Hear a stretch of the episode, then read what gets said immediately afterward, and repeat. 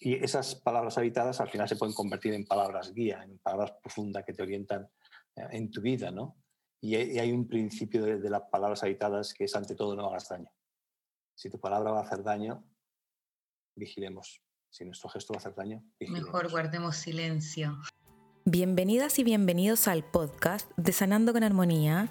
Yo soy Natalia Becerra y este espacio busca ayudarte en tu viaje para que hagas consciente que el bienestar está en tus manos. Mi invitación es que te conozcas, te escuches, te entiendas, te cuides y te centres en ti mediante reflexiones, enseñanzas y actividades que enriquezcan tu alma y tu viaje. Me encantaría que pienses en este podcast como tu ratito semanal para despejar el día y reconectar contigo. Y si quieres más, ingresa a mi Instagram arroba sanando con armonía. Ahí encontrarás más información que te pueda aportar en tu camino. Hola, ¿cómo están? Espero que estén muy bien. Hoy día estoy muy contenta porque la verdad las cosas, nunca pensé que iba a tener este invitado, tengo que reconocerlo. o sea, en ningún plan se me ocurrió. Él es Luis Castellano, él es autor de un libro maravilloso que me llegó, que es La ciencia del lenguaje positivo. Bienvenido Luis, ¿cómo estás? Muy bien, eh, muy bien. Ah, me encanta, es verdad que cuando se empieza muchas veces a, grabar, tengo un invitado que... Eh, y, digo, y digo yo, y alguno dirá, pues bueno, tengo este invitado que no quería estar con él, pero bueno, ha surgido la oportunidad. Tampoco sé quién es, que aporta, pero bueno, como tenemos que tener invitados, de repente te ponen muy bien y tú te asustas, dices, uy, igual hay que decir, no, quería, pero bueno, vamos a estar con él, vamos a meternos con él, con lo que piensa. Mm, no me ha pasado, pero, oye, no, pero Luis, de verdad, yo jamás pensé, no, nunca. Pero me sentí muy honrada cuando aceptaste mi invitación. Así que de verdad, muchas gracias por estar acá. Gracias a, ti por compartir eh, lo, que es más importante en las personas, que es el tiempo de vida que tenemos. Y luego nuestros oyentes y espectadores, cuando nos vean, van a seguir compartiendo su tiempo de vida. Eso es eh, importante, darnos cuenta de que compartimos tiempo, que es lo que somos. Tiempo. Sí. Nacemos, crecemos y morimos. Eso, Luis, mira, yo con esa pregunta justamente iba a eh, comenzar quién eres, cómo se te ocurrió esto de las palabras. Yo sé que tú primero entraste como en una búsqueda, en una investigación, leí el libro, así que cuéntame un poco cómo llegaste a esto del lenguaje, de las palabras y, cómo podemos utilizar las palabras para crear una buena vida. interesante. Eh, eh, exactamente, lo que se descubrió es que podemos utilizar las palabras para crear una buena historia de vida con un protagonista digno. ¿Eh? eso decía Kahneman, ¿no? No decía lo de las palabras, decía que lo que más desea el ser humano es tener una buena historia de vida con un protagonista decoroso. Kahneman es premio Nobel de Economía, es el primer psicólogo que dio un premio Nobel de Economía en el año 2002. Eh, tiene libros publicados en castellano, Pensar rápido, Pensar despacio, que es una auténtica maravilla, y yo le considero uno de los genios del siglo XX y del siglo XXI. Eh, con investigaciones muy sencillas, logra explicar cómo es nuestro pensamiento que somos malos predictores de futuro, bueno, muchas historias muy concretas. Y lo que más me sorprendió es que dijera que lo que más quiere el ser humano es tener una buena historia de vida. Y, y, ese es en, parte, quizá, aunque eso lo leí después, porque estas investigaciones que yo llegué fueron antes, eh, lo que sí descubrí es que si quieres tener una buena historia de vida, ten un buen lenguaje. ¿Y, por qué? ¿Eh? ¿Y qué significa tener un buen lenguaje? Eh, pues eso viene de, lo que tú has nombrado en el, libro, que parece que es recoger un poco eh, una investigación que estaba en Estados Unidos cuando yo llegué, pues eh, bastante avanzada, porque empezó en el año 86, sobre, mm, con un epidemiólogo, que ahora están de moda también los epidemiólogos, porque estudiaba porque hay personas que tienen más años que otras con mayor calidad de, vida, una longevidad más satisfactoria, con reserva cognitiva, emocional y física y estudió eh, a unas monjas eh, en varios conventos de Notre Dame en Estados Unidos, que eran más o menos alrededor de unas 900, y, y 680 decidieron donar su cerebro en vida. Eh, y eso, no vivas, sino que firmaron, porque vivas y quitar ese cerebro sería un poco molesto en ese momento. Entonces, lo, lo, importante fue que, que eh, este señor, de dices, no, este epidemiólogo, entre todo lo que estaba trabajando y viendo por qué personas que, que, tienen más años, que tienen más calidad de vida, pues encontró 180 autobiografías que se habían escrito a principios del, siglo XX, 1909, 1920, un abanico de, de años donde unas madres superiores pedía a las, a, las, novicias que iban a tomar el hábito de, monjas que escribían qué significaba el día más feliz de su vida, que si era ese, ¿no? Y después de muchos años se conservaron 180, que es lo que quiere decir, que se escribieron más, pero se conservaron 180 se, pasaron se pasó desapercibido al principio eh, de todo el valor y una segunda revisión con una psicóloga lingüística que en Estados Unidos sí que existe esta figura, volvieron a analizar esas autobiografías. ¿eh? Es decir, quién había escrito no se sabía, estaba ciego, pero sí se sabían los escritos. Entonces miraron en la cantidad de... descubrieron que había en muchos escritos cantidad de palabras, bueno, cantidad de emociones positivas expresadas y en otros no había. Y cuando miraron la correlación que existía entre aquellas monjas que habían expresado más emociones positivas y las que habían expresado menos, se dieron cuenta que quienes habían expresado más emociones positivas tenían mayor longevidad. Había algunas monjas que eran centenarias, pero no solamente era la longevidad, sino la calidad de la longevidad. Y era una longevidad mucho más satisfactoria, con muchísimo más bienestar y con muchísima más felicidad. Es decir, tenían reserva cognitiva, reserva emocional y reserva física equilibrada, con armonía ese contraste mm, de ver mm, a mí me llamó la atención, eh, porque claro, cuando nosotros hablamos eh, es porque queremos expresar algo, una emoción que la ponemos por escrito, alegría, entusiasmo o algo maravilloso fascinante o fantástico, de repente está escrito. Y, yo caí en la cuenta que era aquello que escribíamos, que expresaba una emoción negativa o una emoción positiva o una eh, emoción neutra, es decir, lo que sucedía, emociones neutras, eh, palabras neutras que no, generan emociones neutras. es diferente, está bien, es divertido. Me río a mí mismo cuando yo me pienso lo, lo, que digo. Lo interesante fue que Martin Seligman también, el, el, eh, que en aquel entonces, hacia la misma época que nosotros estábamos trabajando, eh, él escribió al 2000 algo también, La auténtica felicidad. Es el padre de la psicología positiva en Estados Unidos y también las primeras páginas de ese libro el nombre del estudio de las monjas. ¿eh? Eh, que al medir la, cantidad, y esto es lo que a mí más me llamó la atención, si medimos la cantidad de palabras que, positivas que estamos diciendo, o negativas o neutras, podemos saber cómo va a ser la calidad de vida, ¿eh? cuál va a ser el futuro que nos puede esperar a través de ese lenguaje que nosotros estamos teniendo. Y es donde ahí descubrimos el valor que si quieres tener una buena calidad de vida, eh, es la salud de tus palabras es la salud también de tu propia vida, de tu cuerpo, de tu mente eh, y sobre todo también eh, de la relación que tú vas a establecer con otras personas. Eso es clave. Y, y, eso, esa parte es la que a mí me llamó la atención como lenguaje, como palabra. Las puedo contar, son físicas, son herramientas que yo puedo trabajar. Es lenguaje físico, oral y escrito. Y, es algo físico que se puede trabajar. Entonces, claro, yo dije, mm, bien, aquí tenemos el lenguaje positivo y el lenguaje negativo. El lenguaje positivo es la clave de reorganizar el pensamiento, eh, de modificar de alguna manera la dirección de nuestras palabras para cambiar la dirección de, nuestra historia y sobre todo la capacidad de, eh, cuando tú modificas y eliges las palabras, de definir cómo quieres que sea tu historia y, y lo buena que quieres que sea este, esa historia de vida. ¿no? Y ahí es donde ya entramos de pleno en todas las investigaciones científicas para publicar después también el, efecto de una palabra positiva, negativa o neutra en, el cerebro a través de electroencefalogramas y luego lo publicamos en una revista que es Plus One, eh, que era la más grande del mundo en aquel entonces eh, por vía internet, como decimos.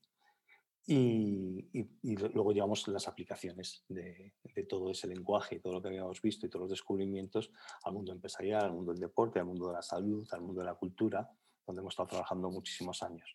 Entonces, lo que en definitiva como resumen es, eh, si tú cuidas tu lenguaje, él va a cuidar de ti, que es una frase que, que, acuñé ya hace muchísimos años, que está, eh, lo importante es que, claro, que te cuida de muchas maneras.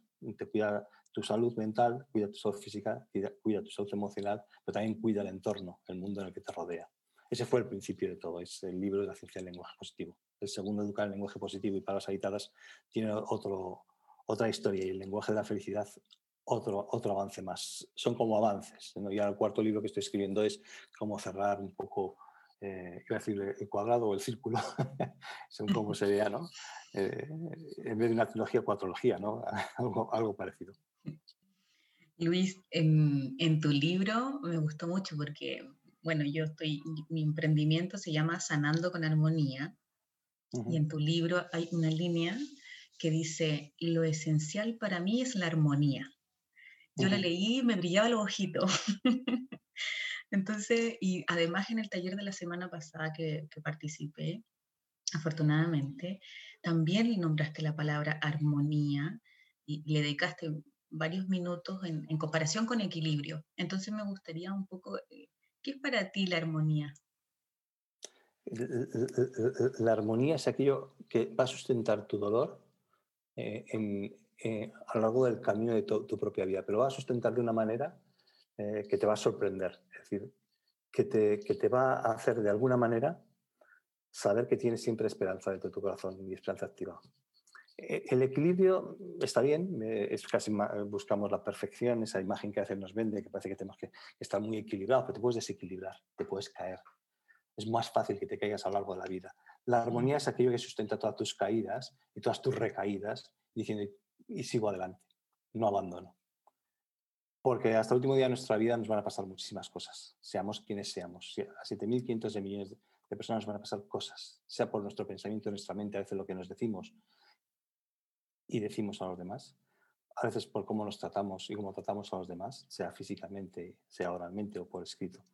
Y todo lo que a, veces eh, cuando uno inicia un camino y, y quiere, como dice, tener una buena historia de vida, van a ocurrir muchas cosas hasta que esa buena historia de vida se cumpla. Y como dice Kahneman, hay una ley del pico final, ¿no? Lo más importante es el final, que puede hacer que toda, toda historia tenga sentido.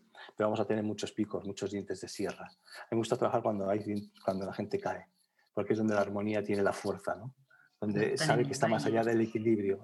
es como si, si, si, arropara constantemente y abrigara constantemente tu dolor y tu sufrimiento, pero para salir adelante. Es decir, te lo arropa y te abriga para darle calor vital.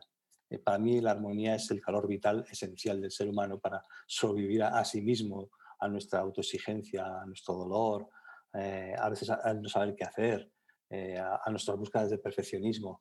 La armonía nos, mantiene con esperanza, activa siempre.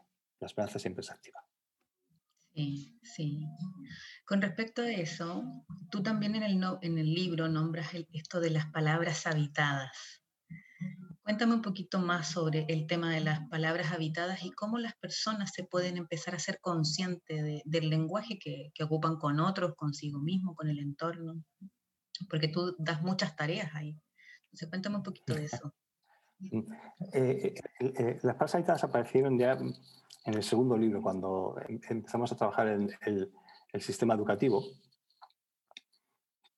porque nos, habíamos descubierto que, eh, que, el lenguaje positivo podía ser utilizado como una herramienta, eh, por supuesto, para trabajar, eh, para relacionarnos con los demás, pero podía tener un cariz de, dependiendo de la motivación. Por eso es la pregunta clave en todo lo que estamos, estamos hablando y hablaremos, probablemente sea, ¿cuál es tu verdadera motivación? ¿Por qué haces esto? no solamente para qué, sino por qué lo hago. en tu fondo de tu corazón tú sabes, puedes utilizarlo para mentir, para engañar y puedes decir palabras hermosas para mentir y engañar. ¿Qué más da? Y cuando se dice que, que, los hechos es lo importante, sí, pero el primer hecho es la palabra que te dices a ti mismo. El mundo está hecho por palabras que hablan internamente y que nos hablamos internamente todos los días, a todas las horas. Ese es el primer hecho.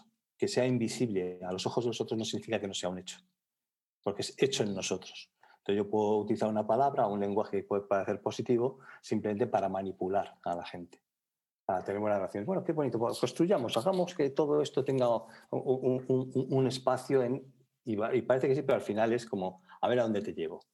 Esto es, eh, esto es básico cuando se, observa eh, el lenguaje empresarial, el lenguaje político, el lenguaje económico. muchas veces se, camufla, el lenguaje es una utilización para convencer a otros, pero sobre todo para manipular. Y, y, ahí cuando nos dimos cuenta un poco que, que, las empresas lo podían utilizar pues para ver que la cuenta de, de, explotación que fuera bien, para ver cuántos beneficios tenemos, que, a ver cómo está saludable nuestra economía a través de unos objetivos, pero a través de una manipulación, eh, dijimos que, lo importante y lo más difícil de hacer comprender al ser humano es que las palabras están para habitarse. es decir, para, para que sean habitantes de tu corazón y, que al final sean ellas que nazcan en ti y no de ti, sino que nazcan dentro de ti. No, no que nazcan de ti, que las puedes decir, sino que nazcan en ti, las habitas, son corazón, son calidez, son hogar. Entonces, cuando tú ya eres hogar, lo que tú haces es invitar a los demás a que vengan a tu hogar. El, mundo es un invitado para ti y es la calidez, haces más, habitable. Ya tú te sientes un invitado del mundo o del planeta cuando sales. Es decir, de repente te sientes invitado por la propia naturaleza o te sientes invitado cuando hablas con otra persona porque también te das cuenta que en su corazón tú puedes ser una persona invitada puede ser una persona acogida y amable. Para eso es necesario evitar las palabras. Y esta es la condición eh, eh, necesaria para diseñar una nueva humanidad. La evolución del lenguaje, que es una clave para el siglo XXI y el siglo XXII y los venideros, será porque al final ese lenguaje deja de ser un fingimiento o una manipulación para los objetivos, eh, sino ese, lenguaje será habitado y será para, no para fingir, sino para acoger. Y el objetivo final será para amar, ¿eh? Y el objetivo final es para aliviar el sufrimiento de los demás. Entonces, mm, no para justificar eh, las cosas que nosotros tenemos, no para culpar a otros, no para criticar, no para juzgar. todo lo que muchas veces sucede. Y esas palabras habitadas al final se pueden convertir en palabras guía, en palabras profundas que te orientan eh, en tu vida, ¿no? Y hay un principio de, de las palabras habitadas que es ante todo no hagas daño. Si tu palabra va a hacer daño, vigilemos si nuestro gesto va a hacer daño. Mejor guardemos silencio. Sí, guardemos silencio de verdad. Yo, comprendo que es más complejo de lo que parece eh, entender el concepto, ¿no? Yo hablo mucho y ya te digo que durante todo el año pasado y este año he tenido cientos de, Zoom, de muchas charlas, webinar. Y, me encantaría eh, decir que, la esencia de, nuestra humanidad está en que habitemos el lenguaje que tenemos. Que no sea una manipulación, sino que mm, mm, de, verdad nazca en nosotros esa calidez humana que necesitamos. Final se convierte, como la mayoría de la gente, que es el lenguaje un sistema de comunicación, ¿no? Eh, que de repente pues hay alguien que emite un mensaje, el otro hay un receptor y entre medio está ese mensaje que queremos decir, lo manipulamos, hacemos de ello marketing interno, externo, creo que, tenemos que tener otra mirada, otra perspectiva de lo que es el lenguaje. Sí, de todas maneras.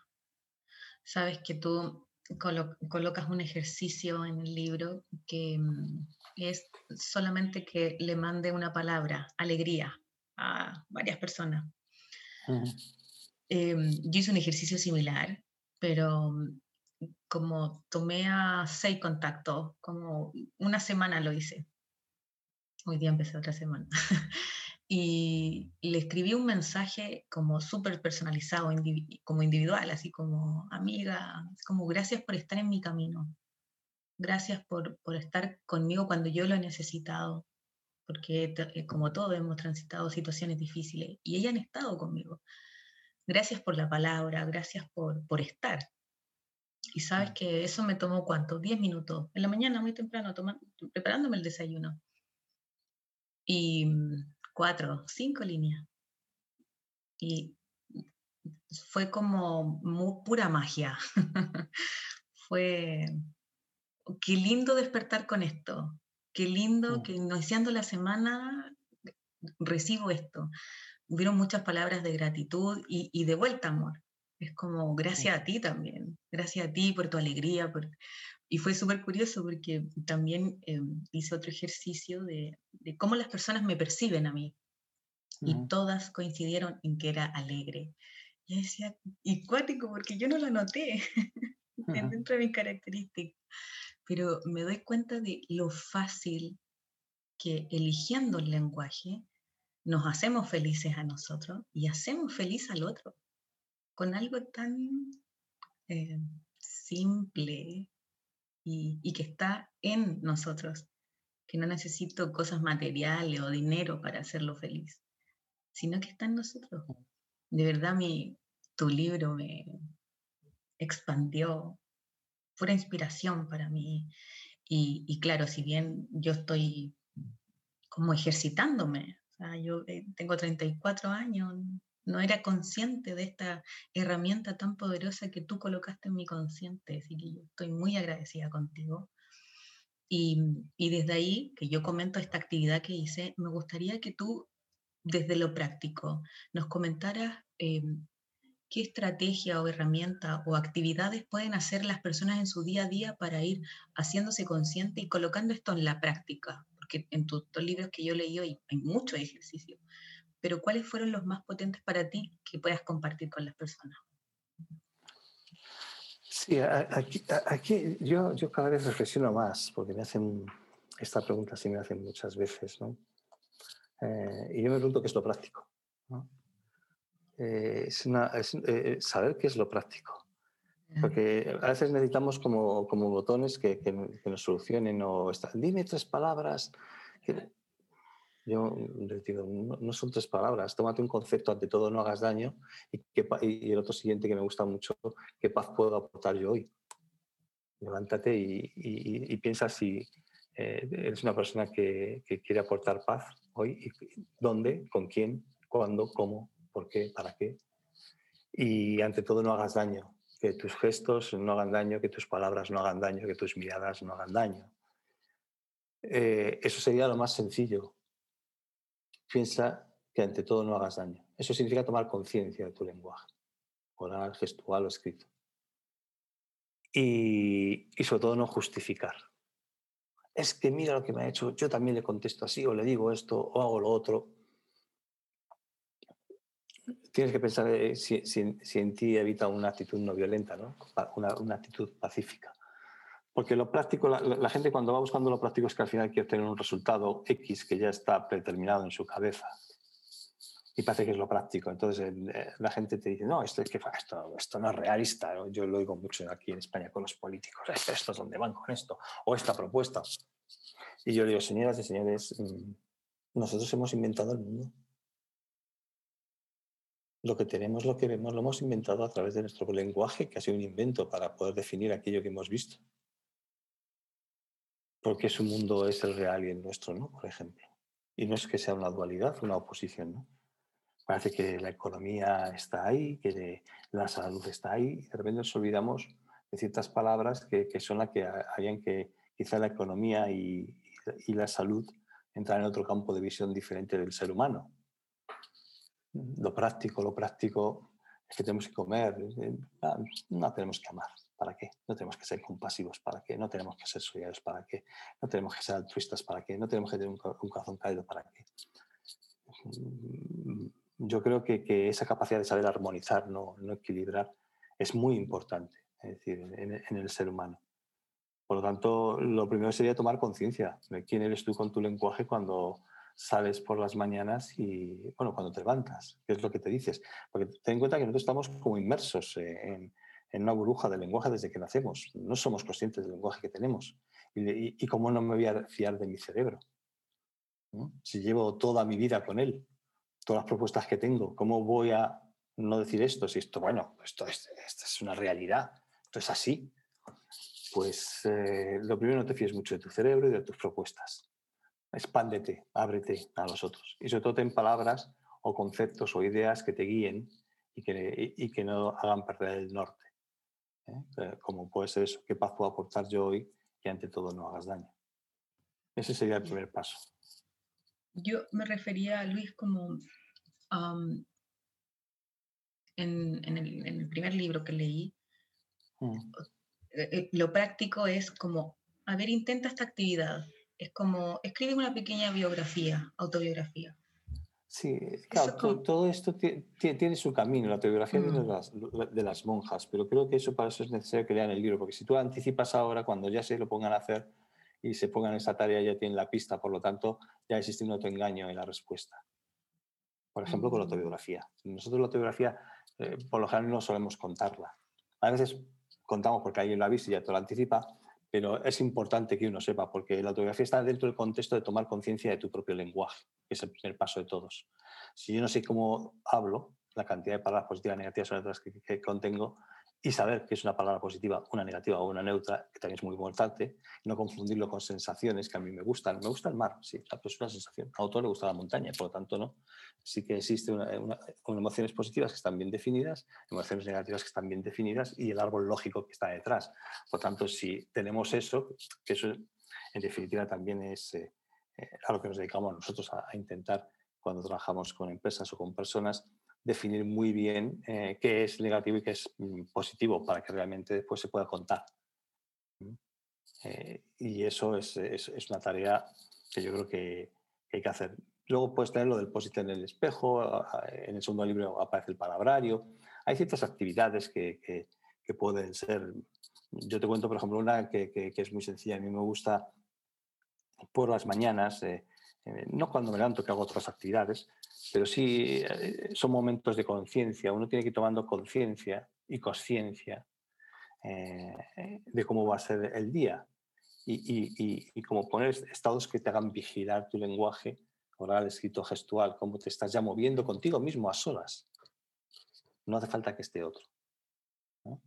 Y yo tengo un ritual, porque me gustan los rituales, yo creo que es importante los rituales para saber si, si, ese día está yendo como, como realmente eh, es la propuesta, es decir, que ante todo no hagas daño y cuida tu lenguaje porque cuida de ti, cuida de los demás y sobre todo qué paz voy a aportar.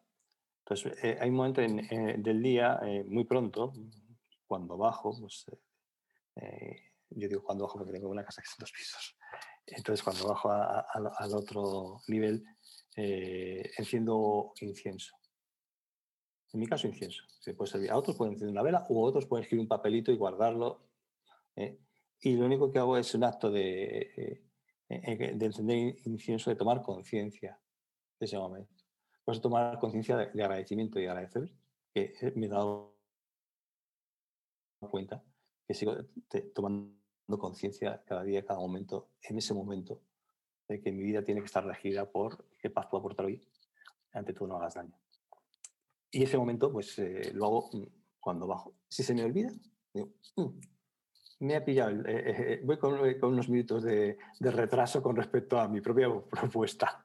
No me castigo, ni, me condeno, pero ya está en, en, mis recuerdos que, mm, y en el orden de mi memoria que, que algo he dejado de hacer. Creo que cada uno tiene que encontrar sus propias habilidades, eh, digamos, cotidianas, para tomar conciencia de cómo son sus palabras y sus gestos. Eh, ¿Qué palabra quiere que hoy pues, eh, sea la suya? Pues la pone en el espejo y, la mira. Y si está escrito en pequeñito, escríbelo en grande.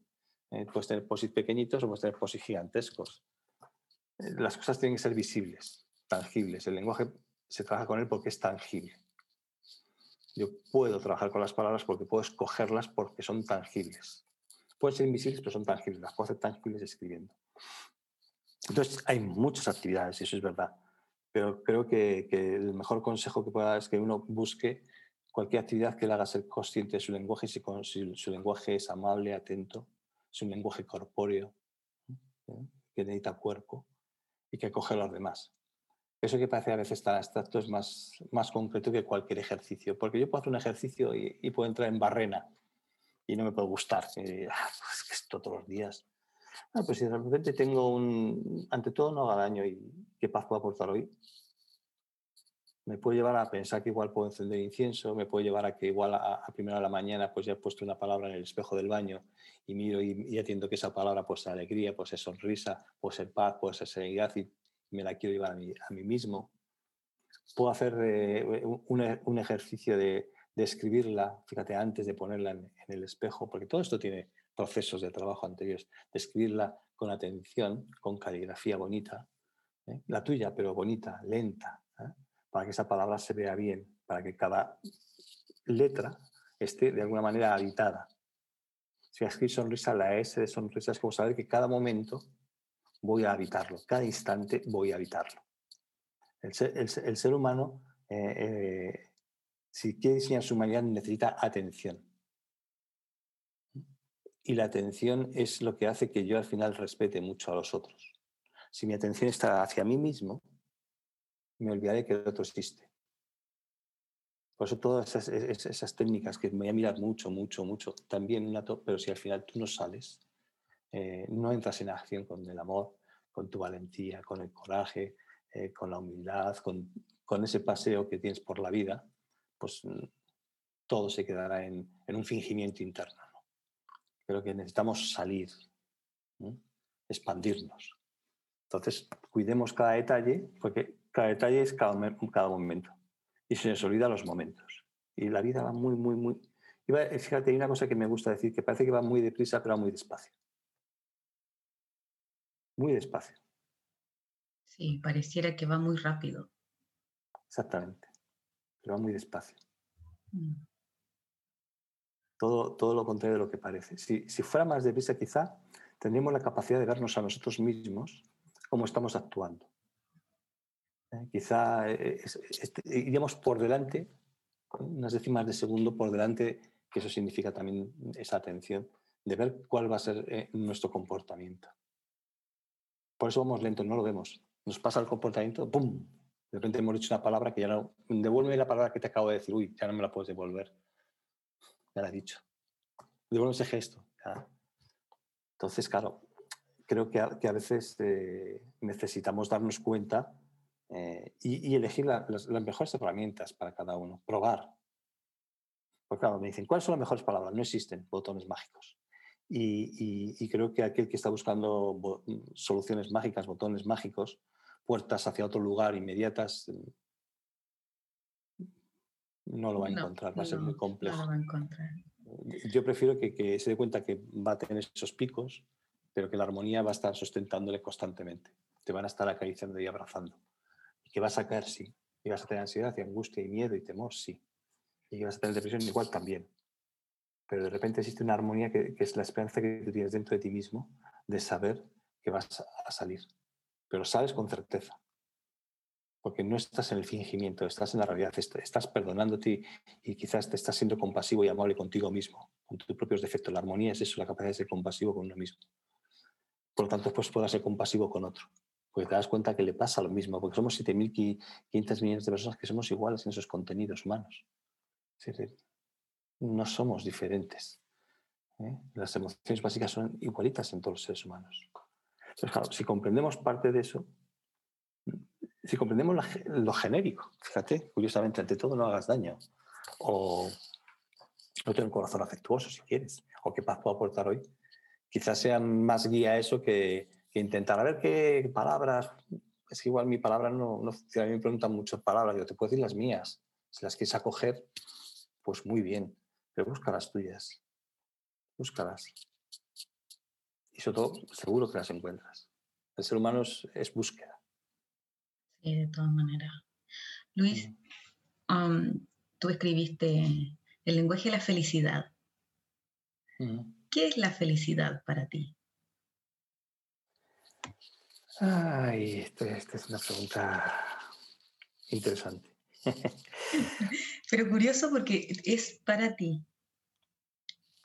Eh, para, para, mí es, eh, casi que lo enlazo con, con, lo que está diciendo, eh, ese, ese instante que cuando yo he perdido todo lo que yo pensaba que podía ser o hacer, hasta mis propuestas acerca de mí mismo, de, de ser una persona atenta y amable, de repente existe un corazón por debajo cálido, armonioso, que me dice, tranquilo, aquí estoy yo, aunque sea yo mismo. Y la felicidad cuando te dice eso es también eh, cuando en cada momento que tú te encuentras con otra persona, eres capaz de decirle eso mismo que salió del sufrimiento y en ese momento. No es camino, es decisión de los momentos y los instantes que están ocurriendo.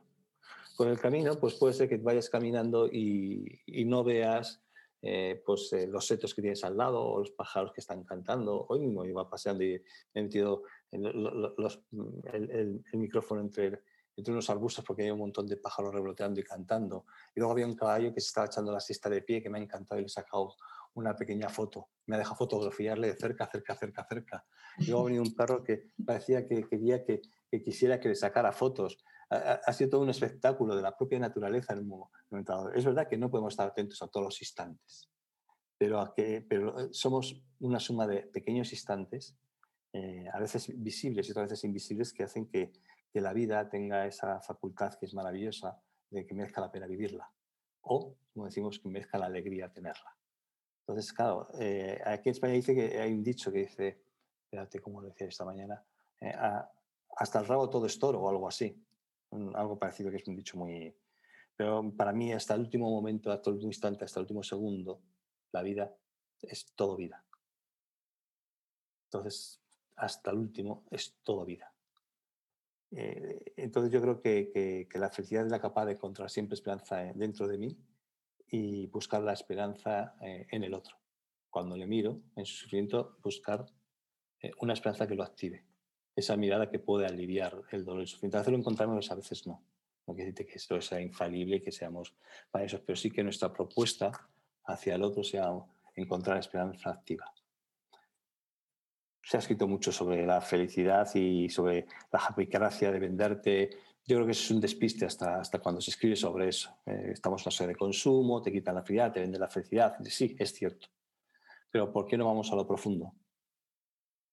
¿Por qué nos cuesta tanto ir a lo profundo? Esa sería la gran pregunta. ¿Por qué nos cuesta tanto diseñarnos como humanidad cuando lo deseamos?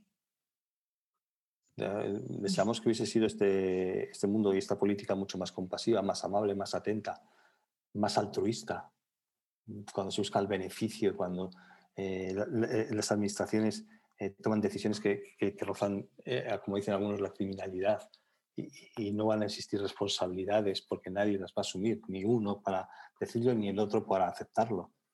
que, que, ocurren muchas cosas cotidianas y que decimos, esto no está bien. Sabemos que no está bien. Claro, entonces, ¿qué hacemos? Bueno, pues tomar decisiones ser valientes. Sí, comparto contigo. Yo creo que el inicio de todo es tomando una decisión. Que afortunadamente tenemos libre albedrío para hacerlo. Uy, libre albedrío. Ay, para allá vamos. Pero bueno, no, vamos a entrar ahora dentro del libre albedrío y la libertad de expresión porque entraremos en una discusión mucho más, más profunda. Pero mira, hay un ejemplo, esta mañana se lo ponía, me, habían hecho una entrevista y le contaba, eh, a mí me cambió mucho la vida, me oíste el otro día, yo creo decir, cuando es de Sievich, una compatriota nuestra de, de Belarus, la República de, Belarus, Bielorrusia, que fue premio Nobel en 2015 y su libro Chernobyl fue el que se llevó a la serie de televisión, pero tiene otros que son maravillosos, estupendos. La guerra no tiene rostro de mujer, bueno, los niños de la guerra. Entonces, hay, una, historia que, a mí me gusta contarla para que sepamos lo que es felicidad. Eh, igual la cuento, es, rápida, pero es, una historia muy, decir, muy poderosa dentro del ser humano, tremendamente. Eh, aparece, pues, eso, yo lo recojo en el lenguaje de la felicidad porque hay tantas historias que recoger, pero esa me llamó tremendamente la atención. Es verdad, es una periodista, que es la autora del libro, que iba entrevistando a tanto en este libro, en este caso, es el libro entrevistaba a niños de la guerra y de los recuerdos que tenían de la Segunda Guerra Mundial, de los años 70, 80, pues fue recogiendo cientos de entrevistas. Esta es una de esas entrevistas maravillosas que, que recoge y que me gusta porque el ser humano hay dos características fundamentales. Una es que hay que saber pedir ayuda, ¿eh? porque tienes que recibirla y no puedes. Y, eso es también la capacidad de ser feliz, saber pedir ayuda. Fíjate. Y otros de que puedan darla. Dar y recibir es, es, como pasos comunicantes maravillosos en el ser humano. Y, y de esto va esta historia. Eh, imagínate, pues eh, ahí en Rusia, en esos guetos, eh, donde también Polonia, cerca de la frontera Rusia, en aquel entonces, exactamente ahora no me acuerdo dónde estaba situado. Mira que esta mañana lo he contado y puede haber ido al libro y mirarlo, pero bueno, no importa, yo cuento la esencia que es. Imagínate que, que aquí está el gueto, donde existen aquí los judíos, y por fuera pasan otros, otras personas. Eh, de repente pasa una, como dice la niña, vi que venía una señora muy guapa, muy guapa paseando y que nos miró, qué pena me dais. Y la madre, que estaba al otro lado, madre judía con hija judía, le dije, si te damos tanta pena, ¿por qué no nos ayudas? Primer acto, pedir ayuda. A través de ser valiente. Salva a mi hija. Una ayuda concreta. Se pusieron a hablar, y que vino al día siguiente, no me acuerdo si fue al día siguiente, y dijo, bueno, prepara a tu, a tu niña que, vamos a, llevarla a algún lugar.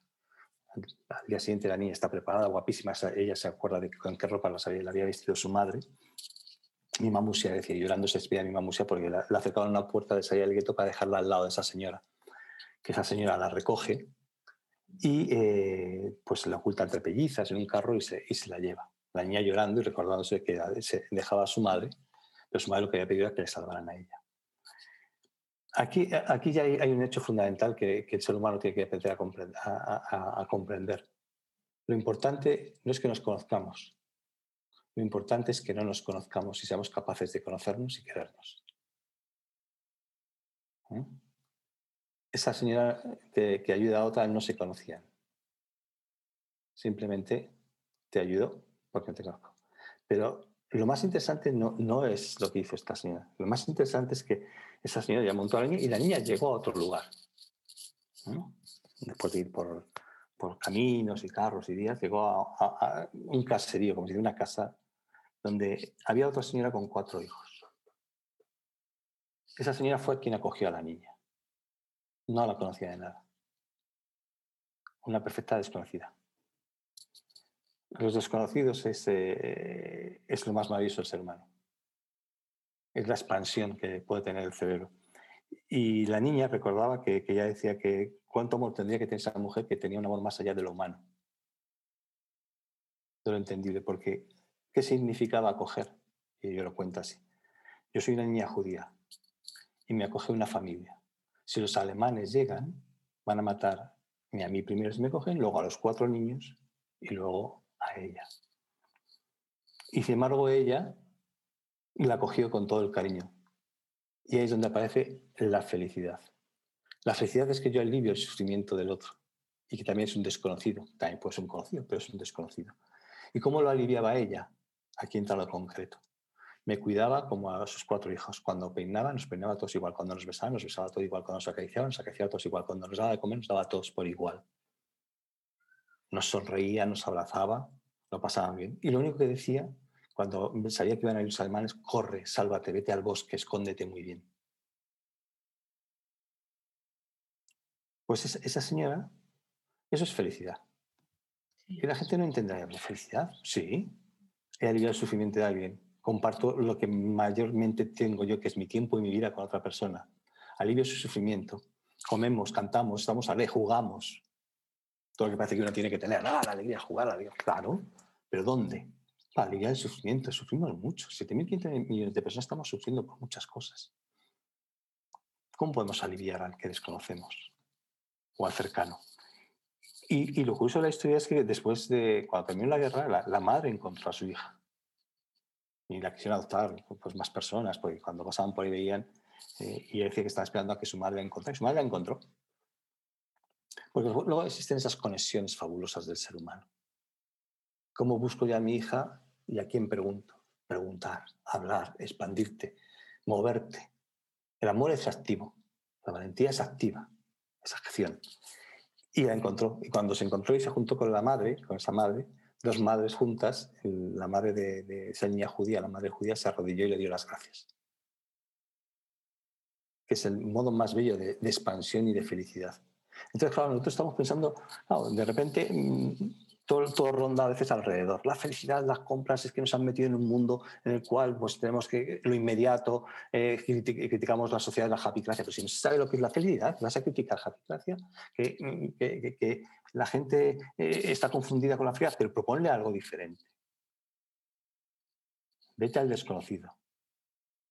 ¿Eh? una norma muy, muy bonita, hilando ya con esto, es la que hizo Richard Davidson eh, que, es uno de los grandes neurocientíficos que trabaja eh, muy, muy codo con codo con el Dalai Lama, con la meditación, pero que está considerado nuestros 100 personas más influyentes del mundo en todo lo que está trabajando. Hay una regla que han puesto en, sus, páginas y que dice la, regla de 5-3-1. Cinco minutos de meditación o reflexión por la mañana para contenerte, para adelantar, para anticipar cómo quiero ser yo y qué paz quiero aportar, cómo no voy a hacer daño tres eh, agradecimientos diferentes cada día, diferente, durante 21 días. Pero el agradecimiento te hace ver el mundo, expandirte, hace que tu cerebro busque lo bueno. Y un acto de bondad. Ese acto de altruismo y bondad es clave para el ser humano. Hace un acto de bondad todos los días. Y un acto de bondad puede ser escribir un buen mail, decir sí a una entrevista, ser amable con las personas que están. No, no tiene que ser lo gigantesco. La gente busca palabras muy grandilocuentes. A veces son palabras pequeñitas las que funcionan. El amor es una construcción, por lo tanto se construye porque hay pequeños ladrillos alrededor, pequeñas estructuras. Si, si amo a todos, enseguida me descafeino porque no sé ni los pasos. Los pasos son abrazar, besar, acariciar, ante lo que parece inverosímil, ¿no? Sí. Qué lindo lo que dijiste porque me toca mi fibra, porque siento que me cuesta mucho pedir, como pedir un abrazo. Es como tanto el miedo a veces. Mm. Y tu libro me ayudó a eso, es como, he sido tantas veces valiente, muchas, pero no lo estaba llevando a esta área de vida. Mm. Vi un reportaje de Brené Brown, no sé si la conoces. Sí, sí, sí. Ella habla de la vulnerabilidad. Y mm, la vi en enero, me acuerdo. Y fue tu libro, él fue como que ya, o sea, trabaja esto. Y mm, afortunadamente lo estoy haciendo y, y, he tenido muy buena recepción, pero sí me cuesta. Y es muy bonito pedir ayuda. es que forma parte esencial, porque todos vamos a pedir ayuda en algún momento en la vida. 7.500 millones de personas. Cuando hablo de todos, digo todos. No digo casi todos. Todos. Sí de una manera u otra.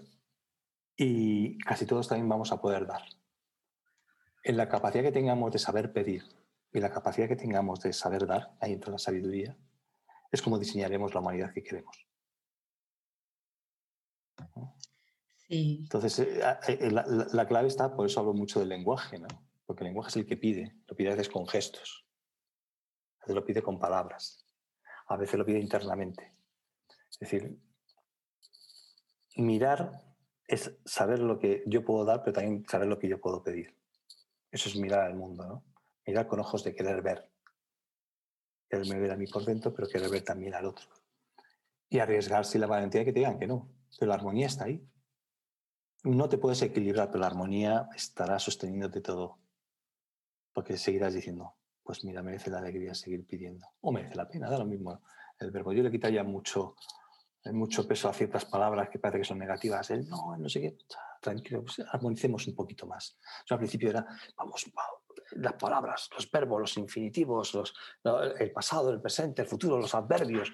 Empiezas a analizar y te das cuenta que por ahí no iba la cosa. Una palabra se habita y si se habita, transforma el mundo si has elegido bien la, palabra, claro, también uno puede evitar violencia, entonces también pues habrá que pensar, pero hay otras cosas que que sean más sencillas, pero que, cambien un poco nuestra humanidad. Mm, sí, sabes que es curioso porque, bueno, yo trabajo en psicoterapia y tengo muchas mujeres que son como yo. Obvio, uno resuena y atrae. Y, claro y justamente es como, mm, eh, tengo una, dos consultantes que ellas aprendieron a, mostrar esta vulnerabilidad. Y yo las escucho y, aprendo de ellas. Oh, mira, lo hizo así. Y hay modelo, ahí entra la PNL. hay modelo. Ah, mira, ella hizo esto. Y lo conversé con ella el, el sábado, tuve una sesión con una de ellas y ella me dijo, es que hay que atreverse a hacer algo diferente. Mm. Y me dijo, Nati, hazlo diferente. ¿Sabes qué? Hasta lo anoté. Así como para que no se me olvide. Y, cada vez que estoy en, en, esto, de, porque también es una programación, he vivido tantos años así, y me digo, hazlo diferente. ¿Qué puedes hacer diferente? Mm, esto, hazlo. Ahí está la magia, lo que tú dijiste. Como ¿Quién voy a ser hoy? ¿Qué quiero para mí hoy? ¿Qué acto de bondad voy a hacer hoy? Y, lo que tú dijiste es como, eh, aceptaste mi invitación, un acto de bondad, pero también hacia ti, por la conversación, por pasar un rato agradable. Es como que siempre incluye al otro. Por eso cuando nos juntamos la primera vez y, y conversamos del podcast, yo te decía que mi palabra es contigo. Mm. Esa palabra yo de verdad la habito contigo. Y, con, y ahora se me abre obviamente otra mirada porque contigo me permito ser vulnerable, de que sí necesito. Sí, claro. es que, y yo no le llamaría vulnerable. ¿eh? Creo que a veces hasta las palabras que hemos elegido para definir lo que nos pasaba nos llevan a territorios que a veces no son los adecuados. Sí. Eh, está bien que a veces digamos que somos vulnerables y dentro de nuestra vulnerabilidad vernos. No lo sé. Yo, creo que hasta pienso, ¿eh? pienso que en un futuro diseñaríamos un lenguaje diferente. Pienso que sí, que será habrá una evolución dentro de nuestro lenguaje. No sé cuándo, ni se puede contribuir poco a poco, pero creo que, que sí. Mm, porque eso también significará que estamos viendo el mundo de forma diferente. Y si estamos viendo el, mundo de forma diferente, este universo, este planeta que habitamos, pues puede ser que, realmente nos atrevamos a diseñarlo de forma eh, más amable, ¿no? más compasiva, más, más cálida. Sí. Quizás nos atrevamos a ser valientes porque la valentía no está en el poder. Eso es como cuando vas por la acera y uno te viene y, y con un paso estrecho sigue ocupando toda vez y te apartas tú. ¿no? Y, e, e, e, esa figura de, a veces de, los gorilas plateados que queremos ser los humanos. ¿eh?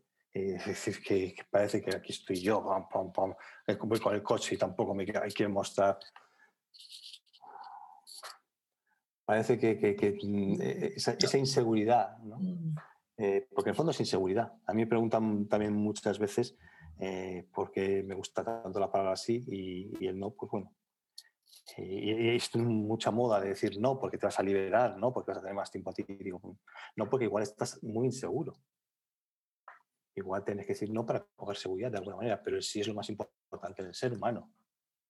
Si es, voy a hacer acto de bondad, si voy a, voy a agradecer, sí voy a hacer meditación, sí voy a colaborar contigo, sí voy a abrir mi puerta, sí, sí, sí, sí. Los no, los no están para, para, para decirlos, pero sobre todo para cuidarlos, como los voy a decir y a quién se lo voy a decir y cuándo lo voy a decir. Ahí es donde, si queremos hablar de esa pequeña libertad que tenemos, eh, es la libertad del cuidado. Es decir, no, no, no, no, no. Es que hay, todavía no has encontrado dentro de ti eh, la fuerza en el dolor, en el sufrimiento. No digo la, que tienes que ser ya ahí ese. No, no. Esa, fuerza que tiene esa serenidad mental para poder decir, sí, venga, vamos adelante.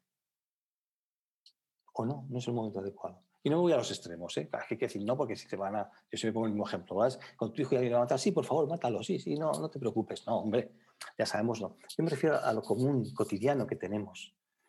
Hablar, como estamos haciendo ahora, en el trabajo, se presentan proyectos, hay tantas cosas. Nuestra mente tiene que abrirse, tiene que generar horizontes, tiene que ser expansiva, no tiene que ser implosiva. No es implosiva, tiene que ser abierto hacia, hacia, hacia el mundo. Eh, eh, el no es lo que ocurre, por eso somos lentos. Repetimos muchas cosas. Si la fórmula de, de vender cosas y de marketing funciona, lo repetimos. Entonces hace que la vida sea lenta en toda su aceleración. Sin embargo, es lenta, porque estamos repitiendo lo mismo una y otra vez. Estamos en ciclos y de repente la vida se nos va. Y, la vida estaba, estaba de comprar pantalones, camisas, camisetas, los coches, casas. Desde luego, no. Hay otra, hay otra forma de entender el mundo. Y creo que, que el lenguaje puede ayudar a, a, que eso también ocurra. Sí, yo creo que sí es una excelente herramienta. Lo que colocaste en mi consciente para mí me ha ayudado mucho. Oye Luis, para ir eh, finalizando, eh, yo noté muchas cosas. De hecho, tengo un cuaderno exclusivamente de tus libros. Pero, y lo que a mí me hizo mucho sentido soy una mujer súper oriental resultado. Entonces, a veces me pierdo, pierdo esto de disfrutar el camino por, por llegar a la meta.